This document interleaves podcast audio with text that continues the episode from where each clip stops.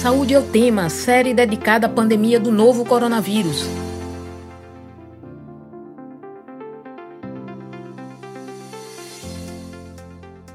Olá, ouvinte das rádios Universitária FM 99.9 MHz e Paulo Freire AM 820 kHz. O educador Paulo Freire é reconhecido internacionalmente pelas contribuições à educação, mas as produções dele são utilizadas em diversas áreas, incluindo a saúde. A partir da pedagogia crítica, Freire conseguiu levar para a saúde uma perspectiva de aprendizado capaz de aprofundar os, pro os problemas da população, buscar soluções coletivas e transformar a realidade. No Saúde é o tema de hoje, vamos falar sobre a contribuição de Paulo Freire para a saúde sou William Araújo, estudante de jornalismo da UFPE, e estou com você nesta série especial do Saúde ao Tema Especial Coronavírus. Sobre... Enquanto durarem as recomendações de distanciamento físico, vamos realizar o programa remotamente. Lembro que esta edição fica disponível no site radiopaulofreire.ufpe.br e nas plataformas de podcast. Nesta edição do Saúde ao Tema Especial Coronavírus, sobre a contribuição de Paulo Freire para a saúde, vamos conversar com a professora do curso de Terapia Ocupacional e da pós-graduação em Saúde da Criança e do Adolescente e membro da cátedra Paulo Freire, Daniela Tavares Gontijo. Seja bem-vinda ao Saúde ao Tema, Daniela. Obrigada, William. Bom dia a todos e todas. Nós te agradecemos a sua participação e convidamos para a conversa a professora do curso de enfermagem e dos programas de pós-graduação em enfermagem e de saúde da criança e do adolescente da UFPE, Estela Maria Leite Meirelles Monteiro.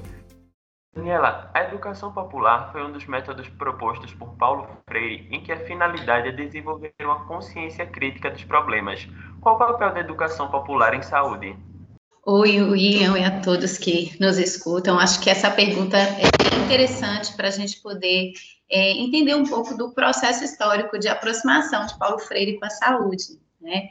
É, é, importante a gente lembrar que quando o Paulo Freire publica o livro Pedagogia Reprimida no final da década de 60, esse livro ele é, começa a influenciar práticas e ações em diferentes campos, inclusive na saúde. Então, o movimento de educação popular e saúde, que já vem né, no bojo das mudanças do processo de redemocratização no Brasil, na luta pelos direitos, ele faz parte intrinsecamente do processo de constituição do SUS, do nosso Sistema Único de Saúde. Então, é importante a gente lembrar que o Sistema Único de Saúde, ele é, foi construído também a partir, e principalmente a partir da mobilização da sociedade civil. E a educação popular fez parte desse processo, né, da criação do SUS então, é, a gente pode dizer sim, né, que os princípios freirianos, que a educação popular proposta por Paulo Freire, ela está muito é, relacionada à prática da educação em saúde, como você disse, né, a prática do cuidado em saúde, que objetiva mesmo é, esse cuidado que considera a realidade social, a, o cotidiano das pessoas e o objetivo maior de construir uma realidade mais justa para todos e para todas. Eu acho que, que é, é, importante a gente pensar um pouco disso, né? Que Freire e SUS é, historicamente estão relacionadas. Estela, para você, como a educação popular se relaciona com a saúde? William, primeiro eu gostaria de agradecer a oportunidade de estarmos tão perto da nossa população, né, podendo conversar e falar daquilo que nos mobiliza, que nos é, deixam esperançosos na construção do nosso trabalho enquanto educadores. Né?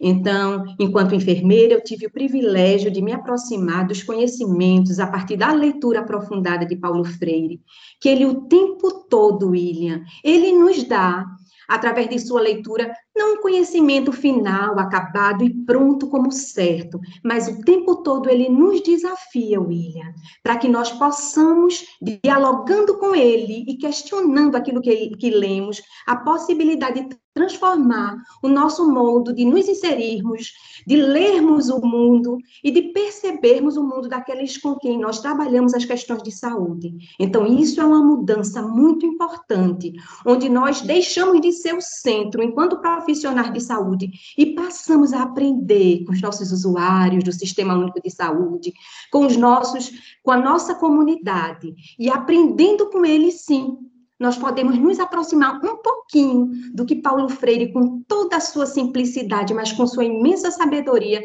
nos ensinou a respeitar o saber popular e aí sim poder dialogar o saber popular e o saber científico.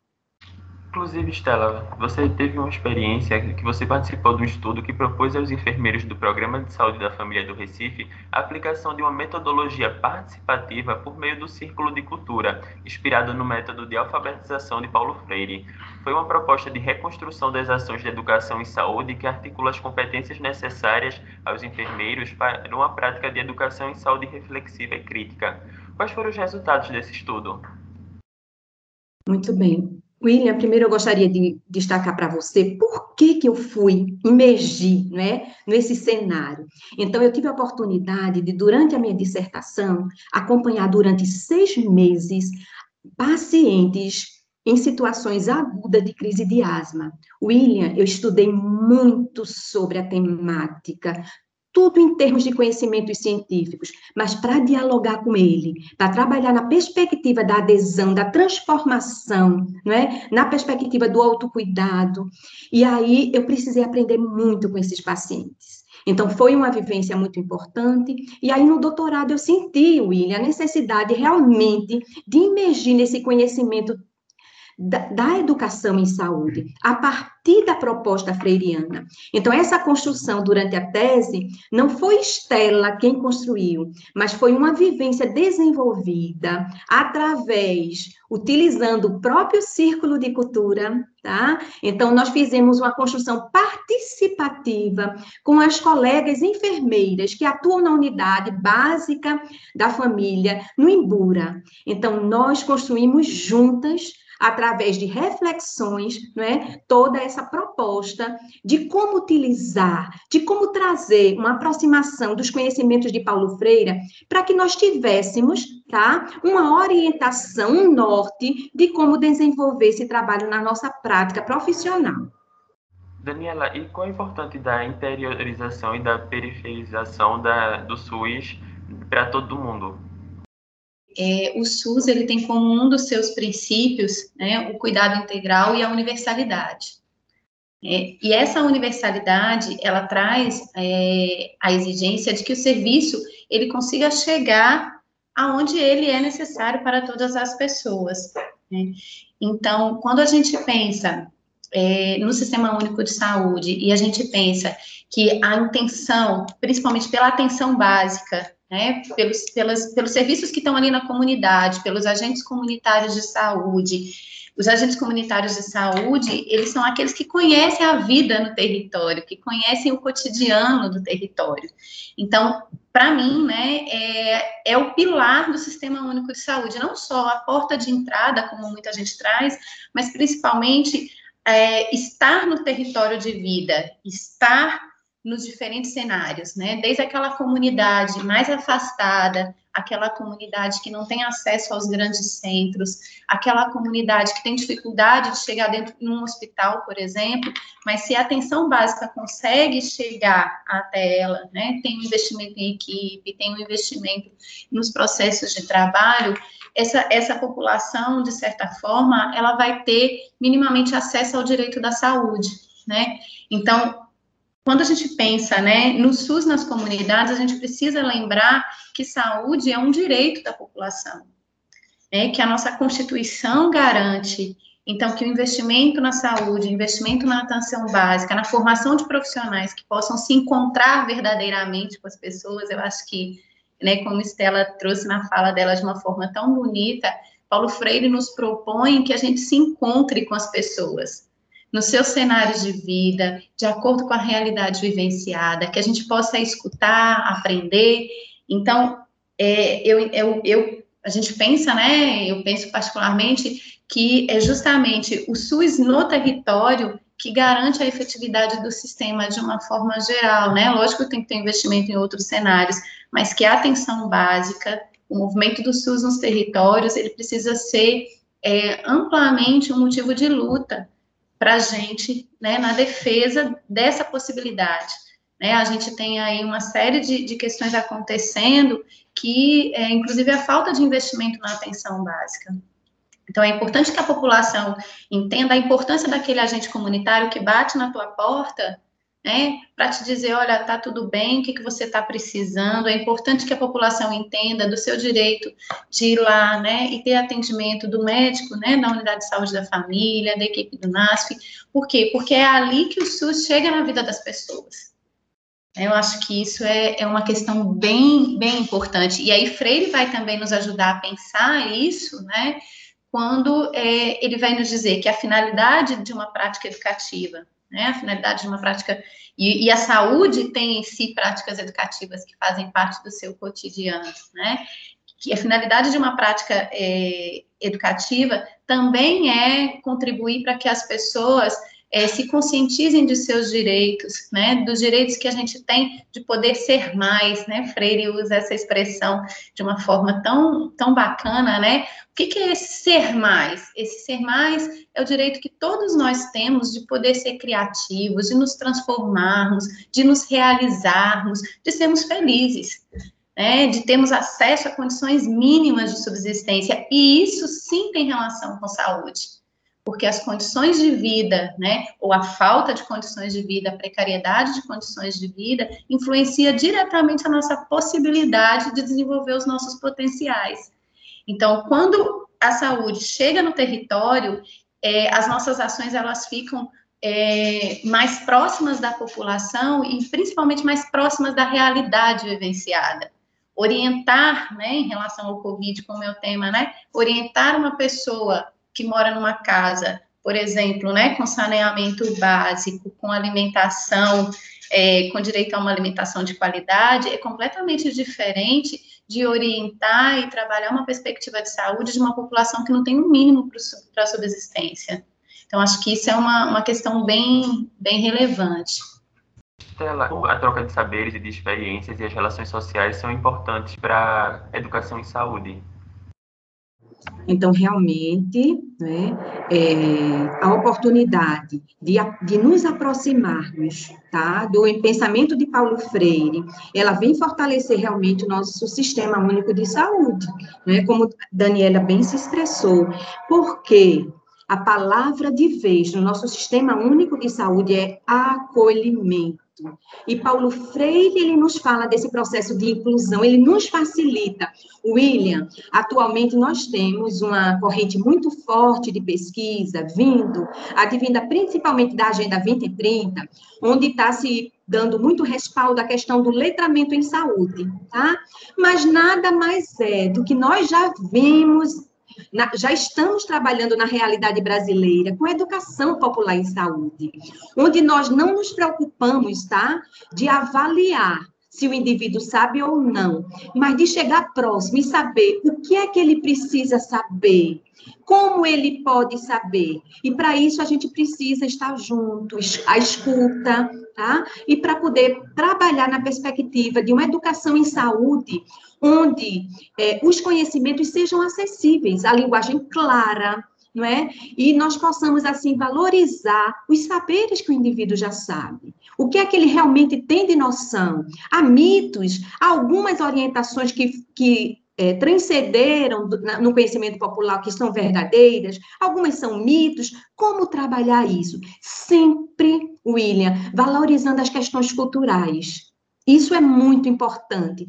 As crenças, as religiões que cada população tenha, a, a, as suas construções culturais transgeracionais, tudo isso precisamos respeitar, para que realmente, quando nós formos trabalhar os conhecimentos nas perspectivas de saúde, haja um diálogo e um estabelecimento de uma relação de confiança, onde o outro perceba que eu também estou respeitando e que eu estou aprendendo com ele. Então, se verifica realmente o que Paulo Freire nos fala, que todo processo de ensino, ele é uma via de mão duplas.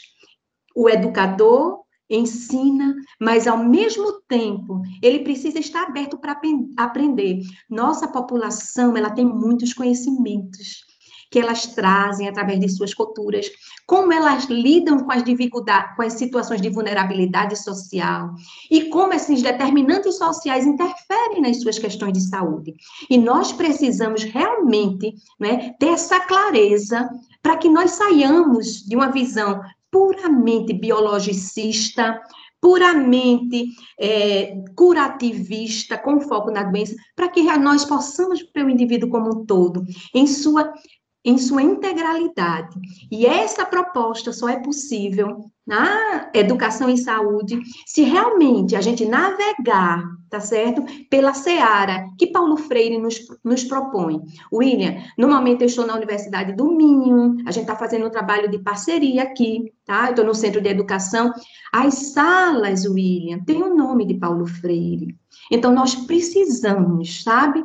É, voltar e valorizar aquela riqueza que nós temos na nossa realidade brasileira. Nós precisamos nos fortalecer mutuamente enquanto seres humanos, de um carisma, de uma alegria, de uma potencialidade, sabe? Que é de uma dimensão assim é, só brasileira mesmo. E que o acolhimento que a gente está tendo aqui, o respeito em relação a essa construção de Paulo Freire, a gente precisa preservar. Mas para isso a gente precisa ter uma leitura aprofundada, tá? A gente pode até discordar de alguma coisa, mas sempre embasado em muita leitura, em muita construção em troca de saberes. É por tudo isso que Estela acabou de trazer que a educação popular em saúde também consegue ser libertadora? Então, eu acho que você, você aponta uma, uma questão que é interessante da gente poder pensar, né? Por quê, né? Porque, primeiro, é importante a gente lembrar, né, que a educação popular, é, existem diferentes correntes dentro da educação popular. Então, o que a gente está falando aqui da educação popular baseada em Paulo Freire. Eu acho que isso é importante. E aí, quando você me pergunta se a educação popular em saúde pode ser libertadora, né, você traz, traz a, a questão da gente poder pensar justamente qual é a intencionalidade, porque se a gente não tiver conseguindo, de certa forma, ser libertadora, a gente não está seguindo o que Paulo Freire nos propõe. Né? Então, isso é uma questão importante, porque muitas vezes, né, é, como Estela falou, pela pouca é, apropriação, pelo pouco estudo que a gente tem das obras de Paulo Freire, muitas pessoas vão propor Paulo Freire enquanto um método, né? Enquanto, ah, vou fazer o diálogo freiriano. Então, a gente escuta, a gente é, ouve o que as pessoas falam, mas Freire nos propõe muito mais do que um método. Ele tem, sim, um método, mas Freire nos propõe uma, nos propõe uma, uma proposta educativa, né? Que tem uma intencionalidade marcada, que é a libertação. Agora, libertar de quê? Eu acho que essa é a questão, né? Quando estamos falando de liberdade, né? A gente pode pensar liberdade em diferentes sentidos. Mas Paulo Freire está falando da liberdade enquanto a libertação das relações de opressão. Né? Que relações de opressão são essas? Mas eu, eu não vivo no meu dia a dia, né? Para quem está nos escutando na rádio, não, eu sou uma pessoa que eu vou onde eu quero, eu sou uma pessoa que é, eu faço o que eu desejo. E aí eu vou trazer uma, uma situação simples para a gente poder pensar, né? Se a gente está envolvido ou não em situações de opressão. Por exemplo, né? As mulheres que nos ouvem. As mulheres que nos ouvem, por ser, né? Elas saem às duas horas da manhã na rua sem medo de sofrer algum tipo de violência, né? Só para a gente poder pensar, né? Assim, pequenas relações. Será que a gente realmente faz no dia a dia tudo aquilo que a gente deseja ou aquilo que nos é imposto, né? Então, a gente tem uma sociedade marcada por uma série de desigualdades. Desigualdades sociais, culturais, relacionadas à raça e etnia. A gente sabe, por exemplo, né, que a população negra vivencia é, cenários de extrema dificuldade de possibilidade de acesso a trabalho, à escola, pela questão da própria de, de, ser negro. Ser negro na nossa sociedade já fecha muitas portas para as pessoas, embora a gente diga que viva num país sem preconceito. Então, assim, são dessas opressões que Freire está falando no dia a dia. Embora quando ele escreveu os livros, ele fala muito das opressões relacionados à classe social, né, relacionados aos pobres, aos miseráveis, mas depois, inclusive, mais para frente, ele vai dizer que são todas as relações de opressão. Então, voltando na sua pergunta, as práticas de educação e saúde, né, podem ser libertadoras? Elas podem contribuir para esse propósito de libertação, Agora, é importante a gente lembrar também que não é o profissional de saúde que liberta o sujeito da relação de opressão. Né? Então, Paulo Freire vai dizer para a gente que quem liberta o oprimido e o opressor dessa relação é o próprio oprimido.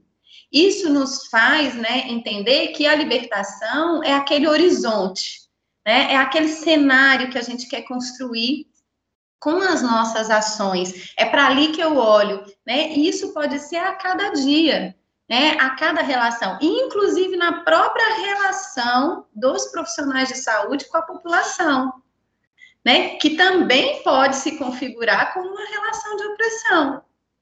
Né? Então, se eu vou lá na unidade de saúde, se eu vou num, num atendimento com um determinado profissional, que eu chego lá, ele nem olha no meu rosto e já me prescreve uma série de medicamentos porque eu falei que eu estou é, com gripe e dor de garganta, sem nem perguntar o que, que eu fiz, como eu fiz, o que, que aconteceu, ou o que, que meu filho, se é meu filho. Então, se eu não sou nem escutado, essa própria relação entre os profissionais podem se relacionar, podem ser uma relação de opressão. Né? Então, é importante a gente entender que essa libertação proposta por Freire é a humanização, é a construção de um mundo mais justo. Então, quando a gente, enquanto profissional, junto com determinado grupo, numa unidade de saúde, é, discute com eles quais são os direitos, o que, que tem a ver, por exemplo, saneamento básico com determinadas doenças. Né? Quando a gente discute e entende que talvez para não ter essa doença, a luta tenha que ser para ter saneamento básico naquele contexto, a gente está contribuindo para esse processo de libertação, né? Quando a gente, né, informação, é importante a gente pensar que informação é poder, né? É, é, Freire vai nos trazer isso. Então, todo o processo de educação é um processo né, que está lidando com essa questão das relações de poder.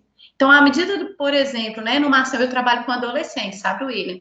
E com um tema que geralmente é bem polêmico, assim, na maioria das vezes, que é a questão da saúde sexual e reprodutiva, né?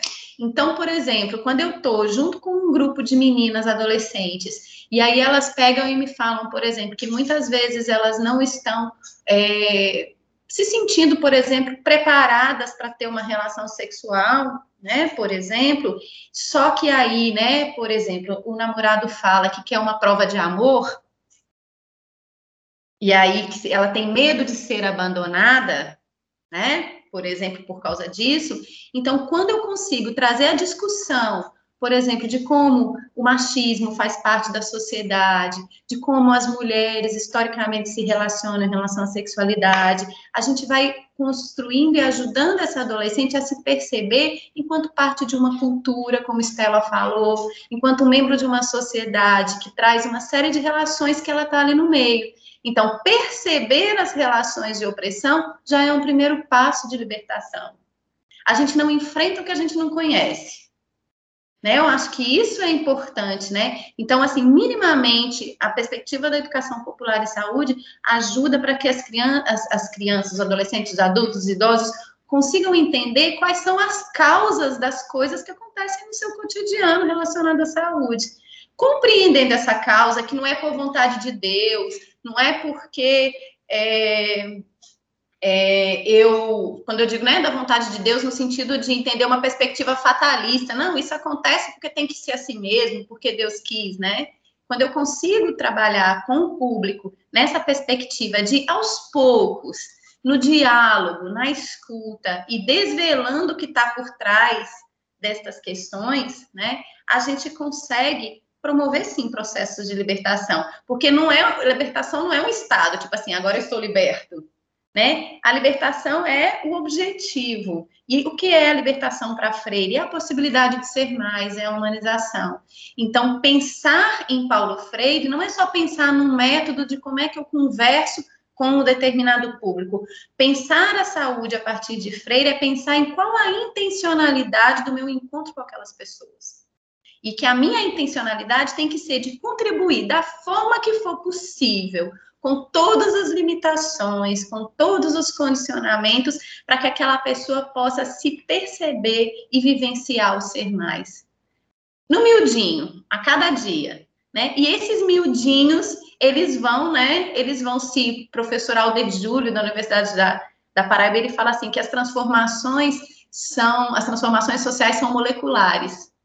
Então, a partir do momento que no coletivo, no diálogo, as pessoas vão compartilhando as suas experiências, esse coletivo vai se fortalecendo e as transformações começam a acontecer no cotidiano do serviço, no cotidiano da realidade, na realidade que a gente vivencia. Então, eu acho que, pensando a libertação como horizonte, a gente vive cotidianamente a libertação na educação popular e saúde. Né, enquanto possibilidade de exercitar e de viver esse ser mais, essa humanização, essa justiça social. Ela gostaria de complementar sobre a libertação na educação popular em saúde? depois do que minha colega falou, mas assim, olhe, essa palavra libertação para Freire, ela tem um ressignificado a cada dia em nossas vidas, é? E nós vivenciamos isso na prática, como nós temos a oportunidade de aplicar os seus conhecimentos. E, e Gontijo falou, é?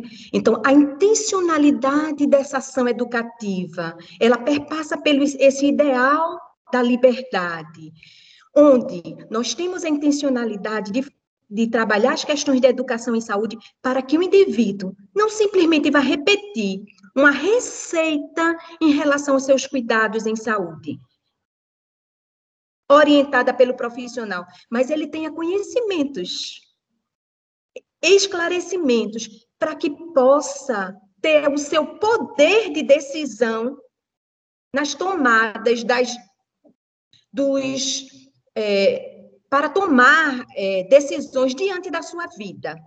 Tá? Então, qual o melhor caminho? Quem vai saber é cada um, dentro da sua realidade. Então, nosso papel é, a partir de Paulo Freire, trabalhar nessa perspectiva de possibilitar o entendimento, conhecimentos claros e possibilidades de agir em saúde. Então, liberdade, William. Muita gente confunde com libertinagem. Olha, Paulo Freire, ele era de uma organização. Ele estava o tempo todo revisitando a sua prática. Ele fala de praxe, né? Então, teoria, ação, ação, teoria. Então, ele está o tempo todo nos provocando. Ele não é um teórico, ele nem é um, um, um, um, um não, nunca se colocava como um profissional que estava dando todo o conhecimento pronto ou alguma receita. Pelo contrário, a sua proposta é de, de que cada profissional, a partir da leitura dos conhecimentos, dos seus pressupostos de dialogicidade, de amorosidade, de amorosidade, de participação, de valorização dos saberes populares, ele possa repensar na sua prática, ele possa transformar a sua maneira de se comunicar. William, nós precisamos muito trabalhar o poder que é a comunicação, que é o acesso à informação, que é o acesso ao conhecimento de saúde, que muitas vezes nos são negados ou são subvalorizados. Muitas vezes nós ah, ele, por que ele está tomando essa medida? Então, muitas vezes é uma atitude de julgamento. Nós precisamos julgar mais e nos colocar mais em serviço, nos colocar mais em ação, para nós trabalharmos os conhecimentos de Paulo Freire, nós precisamos muito investir na nossa prática. William, é, no mês de no início do mês de outubro, eu tive a oportunidade de fazer um trabalho com uma colega em São Luís do Maranhão. É uma área hiperendêmica, tá? E está tendo casos elevadíssimos também em menores de 15 anos. Então, nós estávamos, eu fui para lá, e nós fomos fazer capacitação dos ACS, tá? Para trabalhar na busca ativa, mobilizando a comunidade. William, nós utilizamos o Círculo de Cultura, tá? Inclusive, esse material é, é um produto todo da professora, como... É, é, material de pós-doutorado dela. William, foi uma experiência maravilhosa. Na culminância, que foi o produto final, tá? Foi convidado todos os diretores das unidades que cederam a participação dos seus profissionais e elas é quem apresentaram. A proposta construída por elas de trabalho foi muito emocionante. Isso é o quê? É Paulo Freire. Não é menos nem mais, é ele transformando as nossas vidas, a nossa maneira de pensar, a nossa maneira de dialogar com o conhecimento científico. Né? E a nossa necessidade de estar sempre aprendendo com a com todos que nós temos a oportunidade de trabalhar. Então, entre os nossos discentes, os nossos alunos, os nossos é, graduandos, mas também os nossos. Eu tenho a oportunidade, William, de estar vivenciando PIB, que é M, tá? Então, eu estou tendo agora a oportunidade com o segundo aluno de graduação de escola do ensino básico, escola pública, tá? William, é a potencialidade desses alunos me encanta.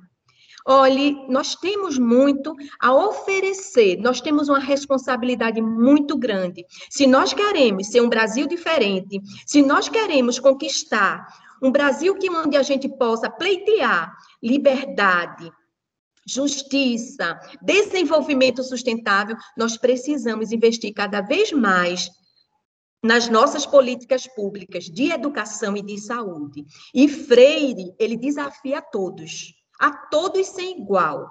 Quanto mais é, seja um indivíduo, ele desafia a todos, seja o profissional de saúde, seja o usuário, ele está sempre nos provocando para que haja o quê? Uma arena de diálogo. Nós precisamos dialogar.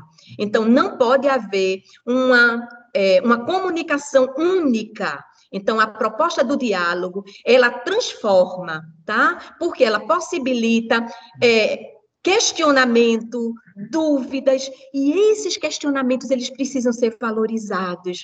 E aí eles nos chamam, olha, profissional, o tempo de consulta, o tempo de atendimento, você está ouvindo o seu usuário? Você está ouvindo o grupo que você está trabalhando? Você está fazendo uma visita à comunidade? Você está conversando, escutando as dificuldades da família? Então, nós estamos sendo o tempo todo convidados a trabalhar uma escuta curada.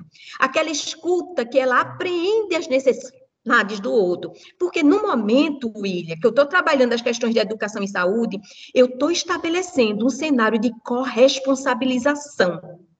Então, a via é dupla, sim.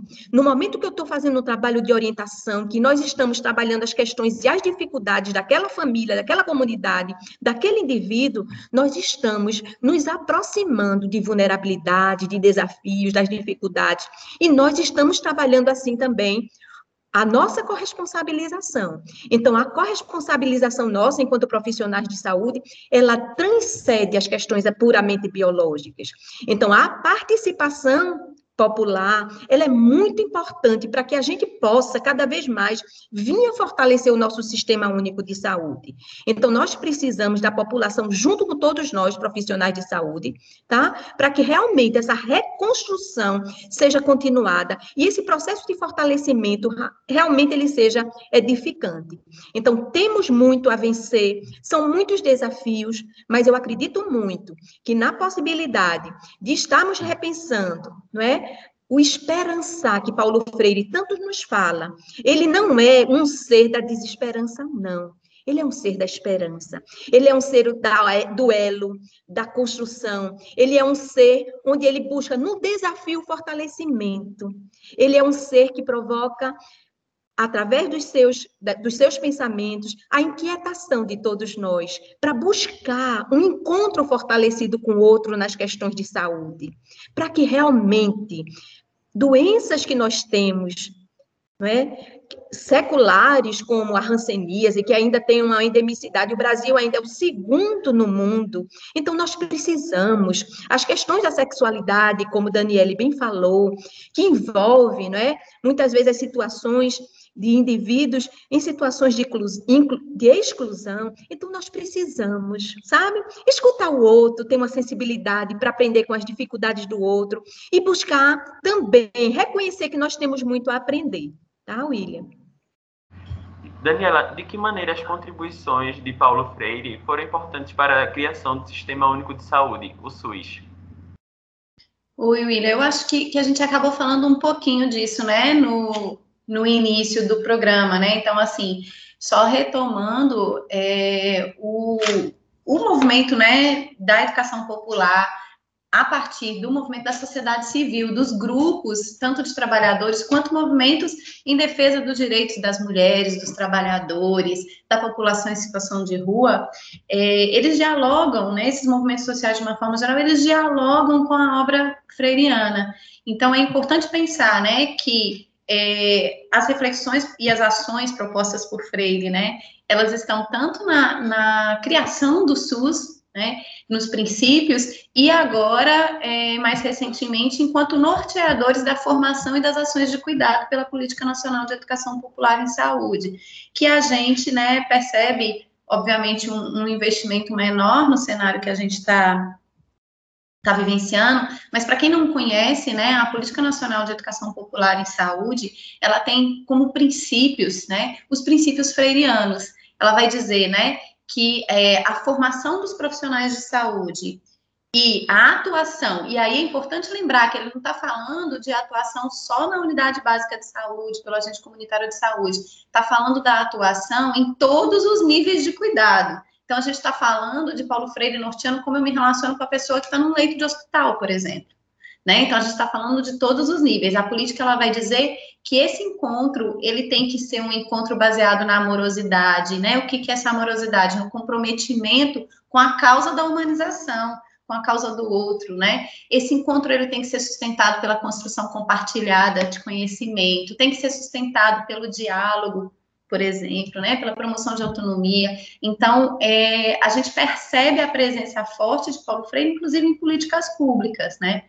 É, é, foi em 2013 que ela foi promulgada e a gente percebe um desinvestimento é, em algumas dessas iniciativas na, na realidade atual. E é importante que a gente, enquanto profissional de saúde, a gente é, também pense e reflita sobre as nossas práticas, o nosso posicionamento em defesa das políticas de formação e de atenção que vão no sentido dos princípios do SUS, né, para que a gente possa se organizar é, para lutar pela manutenção do Sistema Único de Saúde, né, que é um sistema universal, sustentado pela integralidade, que traz uma postura ética e política muito forte, no sentido não política de partidarismo, mas no sentido de defesa de como a gente pensa a sociedade da saúde enquanto um direito de todas as pessoas.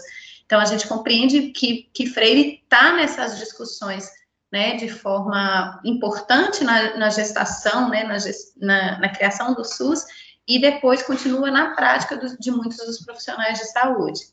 Eu acho que isso é importante. Agora, é também importante lembrar que não são de todos, né? Então, que historicamente, né, a saúde é uma profissão que, histórica, a, a saúde é composta por profissões, de uma forma geral, né, que se sustentam por uma perspectiva muito equivalente ao que Freire chama de uma perspectiva bancária em que se entende, né, historicamente, que a educação e saúde deveria o quê, né, informar as pessoas e as pessoas depositar informações na cabeça das pessoas de como se prevenir para o Covid, e aquela informação é a mesma para todas as pessoas, independente, né, se é pobre, se é rico, se mora num determinado lugar com acesso ou não a sistemas, a outros direitos sociais. Então, historicamente, a educação e saúde, ela é, ela vem sendo marcada por uma perspectiva bancária, no sentido de que os conhecimentos dos profissionais é, têm supremacia, né, se sobrepõem aos conhecimentos da população. Então, a perspectiva que Freire nos traz, né, e a educação popular em saúde vai é, sistematizar e propor, é uma perspectiva de rompimento com uma formação tradicional dos profissionais de saúde. Né? Isso implica que a gente na universidade precisa rever a forma como a gente ensina e aprende com as pessoas, que a gente precisa proporcionar né, outras experiências formativas, e aí eu vejo na extensão né, a chave de ouro da formação na universidade, porque é pela extensão que a gente chega na comunidade. Então, é importante a gente pensar que a gente precisa virar uma chave e construir historicamente essa outra perspectiva né, porque a gente vem de um processo de formação em todas as profissões, algumas de forma mais forte e outras de forma né, mais é, menos forte, mas a gente vem dessa tradição de que na saúde quem tem o conhecimento que importa é o médico, é o profissional de saúde, é o enfermeiro, é o terapeuta ocupacional, e que a pessoa vai ali para receber dela a solução dos seus problemas. Né? E essa solução dos seus problemas está prescrita no livro, está prescrita no meu conhecimento, independe da, do contexto de vida daquelas pessoas. Então, a gente, enquanto profissional de saúde, precisa refletir sobre isso, e a gente, enquanto universidade, precisa desenvolver processos formativos que contribuam para essa perspectiva também, né? Uma perspectiva mais reflexiva e mais dialógica, para a superação dessa, dessa lógica mais bancária. Estela, a educação em saúde ganhou uma maior valorização agora por causa da pandemia? Toda situação, todos os desafios em relação às questões de saúde, emerge cada vez mais a importância do acesso a informações seguras. Então, Williams, a resposta é sim. A educação em saúde sempre é importante, mas em situações de pandemia, o acesso deve ser bem rápido, né? Para que realmente possa fortalecer as pessoas. Porque, diante de uma situação como foi como está sendo ainda nessa situação da pandemia de Covid, é, emerge muito também a insegurança dos indivíduos, né? E muitas vezes informações que podem ser prejudiciais. Então, é necessário essa essa facilitação, tá? No acesso a informações seguras, com a linguagem clara, tá certo? Atendendo a toda a nossa população na perspectiva de um, conhecimentos que sejam é, fortalecedores de ações de promoção à saúde. Então, não só pensar na questão é, curativa, mas assim, para que realmente nós possamos ter medidas para ver o controle né, da pandemia, para que nós possamos estar voltando às nossas atividades ainda, mantendo sim os cuidados necessários de segurança, tá? Para que possamos estar superando essas dificuldades. Então, os conhecimentos de educação em saúde, eles são é, importantíssimos também e principalmente em época de, de Covid, porque além dos problemas próprios da pandemia, nós não podemos esquecer, William. Nós temos pacientes com tuberculose, paciente com ranceníase, pacientes hipertensos, diabéticos, uma demanda imensa de pacientes precisando também desse acolhimento, dessas orientações, para uma maior adesão, um acompanhamento adequado nas questões de saúde, mas também para as orientações precisas, que o nosso cenário, tanto meu como Daniela, é o cenário escolar, onde nós trabalhamos questões de promoção à saúde à criança e ao adolescente, ao escolar, onde é o futuro da nossa população, do nosso país, da nossa sociedade, e nós temos uma responsabilidade muito grande com a população infantil, com a população adolescente, porque eles são os nossos futuros, e nós devemos já nessa época já junto com eles, está trabalhando as atitudes, os comportamentos que possam garantir a ele tomar decisões seguras em relação à sua, à sua saúde. Então, chega de ditar o que é certo, chega de impor porque isso não tem funcionado ao longo do tempo. Nós precisamos revisitar nossa prática educativa, é, promovendo um cenário dialógico, de escutativa, para que essa linguagem, essa comunicação, ela transcenda as questões burocráticas e ela possa alcançar as expectativas e as reais necessidades de toda a nossa comunidade. Daniela, a educação em saúde também é uma forma de combater as fake news, né? Oi, William, ia pedir licença para poder falar disso, né, a partir do que a Estela colocou, né? Eu acho que isso é uma questão bem importante, né? Então, assim, quando, quando Estela fala desse conhecimento, ela fala, olha, dessa informação, mas não é qualquer informação, é uma informação de qualidade, né, sustentada pela ciência, né? Eu acho que isso é muito importante. E aí a proposta, né, que Freire nos convida é justamente da gente avaliar criticamente os conhecimentos que a gente tem acesso, as informações que a gente tem acesso no dia a dia, né? Porque Freire vai nos propor que a gente transforme informação em conhecimento, na, pela perspectiva de problematizar. Então, o que, que é esse conhecimento? Um conhecimento é uma informação que eu consigo utilizar para modificar minhas atitudes, para poder agir no mundo. Então, quando a gente pensa, né, por exemplo, na, nas fake news, eu acho que é um, um, um, compromisso ético e político do profissional de saúde, de junto com a população, não é simplesmente dizer isso é fake news, isso não é fake news, né? É exercitar com a população a problematização sobre aquela notícia. Porque também não é dizer, olha, peraí, né, vocês estão é, pensando errado, isso é fake news, não é fake news. Não, é junto com a população tentar entender por que, que é fake news. Por que, que isso está acontecendo, né? E quais são as informações? Porque a gente, enquanto profissional de saúde, tem que levar o nosso conhecimento também para junto desse conhecimento que a população traz sobre a sua vida, e dali surgir um conhecimento que seja realmente é, transformador do cotidiano.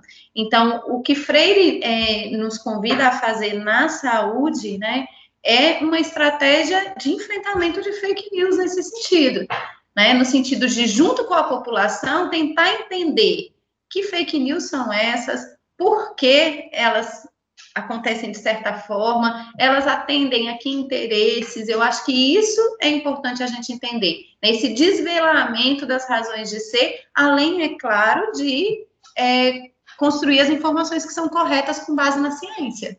É, eu acho que a gente vive um momento de desvalorização institucional, né? Da ciência, e aí entra numa outra seara que não cabe a gente discutir aqui agora, mas é importante que a população que nos ouça, né, entenda que ciência é para todo mundo, ciência é para a vida, né? Ciência, a gente precisa se apro a, gente enquanto universidade tem que se aproximar da população de uma forma que as pessoas entendam o que a gente tem que estar tá falando, mas a população também tem que tentar é, se apropriar desses conhecimentos científicos e de dialogar com a universidade.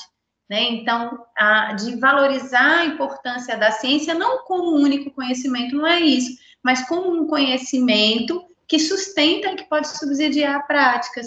Então, quanto mais né, é, a ciência, os profissionais de saúde, a universidade se encontrar com a comunidade e dali problematizar tanto a fake news quanto aquele conhecimento lá do popular, né, do chá, daquela estratégia que se utiliza, que a avó utiliza e passou para o outro, não é dizer que está certo ou errado, não é isso, mas é problematizar e entender o porquê de, das coisas serem assim. Aí a gente entende que dessa forma esse conhecimento produzido ele pode contribuir para mudanças de atitude, inclusive para adesão. É, eu que trabalho muito com adolescente, a gente percebe que quando, por exemplo, né, o adolescente compreende as razões de ser de uma determinada estratégia para a vivência da sexualidade de forma segura, ele vai aderir mais do que simplesmente eu ir lá e fazer uma palestra. Tem que usar isso, tem que fazer aquilo, usa dessa forma. Quando ele entende o porquê é, quando a gente desconstrói os mitos que acontecem no dia a dia junto com eles, a adesão às estratégias de segurança, de proteção coletiva são maiores. Então, nesse sentido, né, essa importância da educação e saúde é vital no combate das fake news, pelo menos, né, é o que a gente pensa.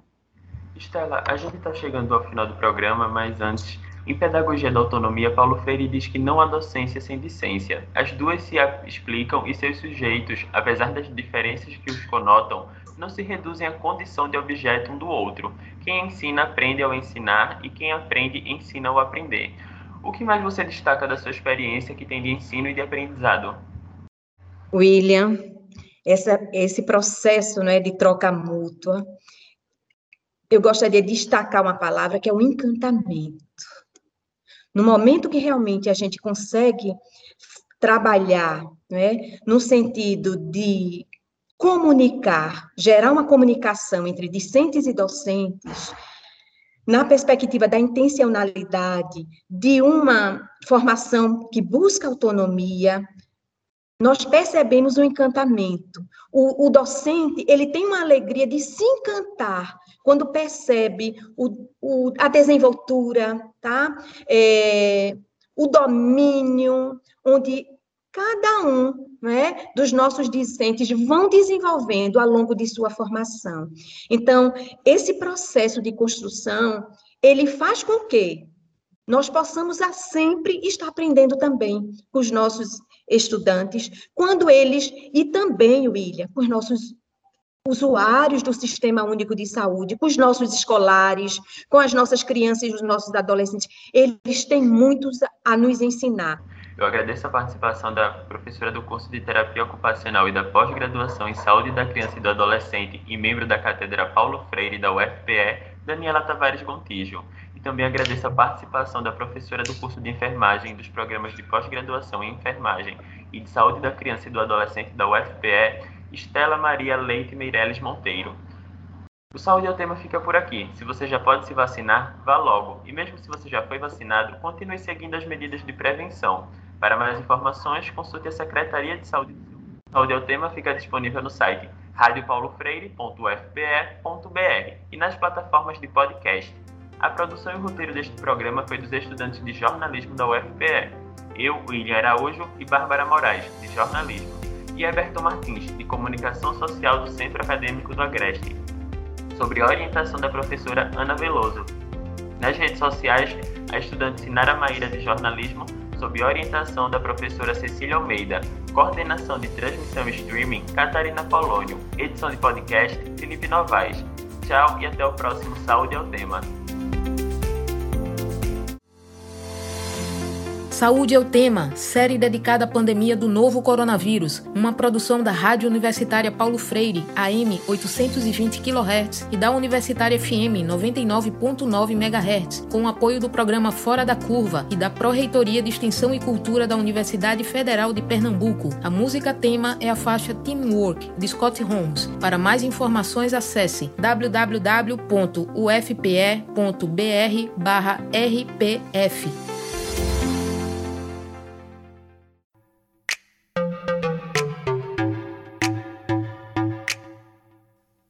Ciência no dia a dia. A ciência aplicada e descomplicada. Quando eu falo em fungo, o que você pensa? Cogumelo? Queijos? Mofo? Cerveja? Doença? Chulé? Pois é, fungo é tudo isso e mais um pouco.